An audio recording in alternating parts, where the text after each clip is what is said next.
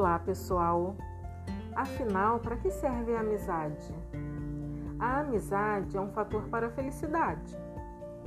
E a amizade verdadeira é a amizade da virtude. Não é uma amizade da utilidade nem do prazer, mas da ética. Epicuro vai dizer que para sermos felizes nós precisamos de coisas básicas.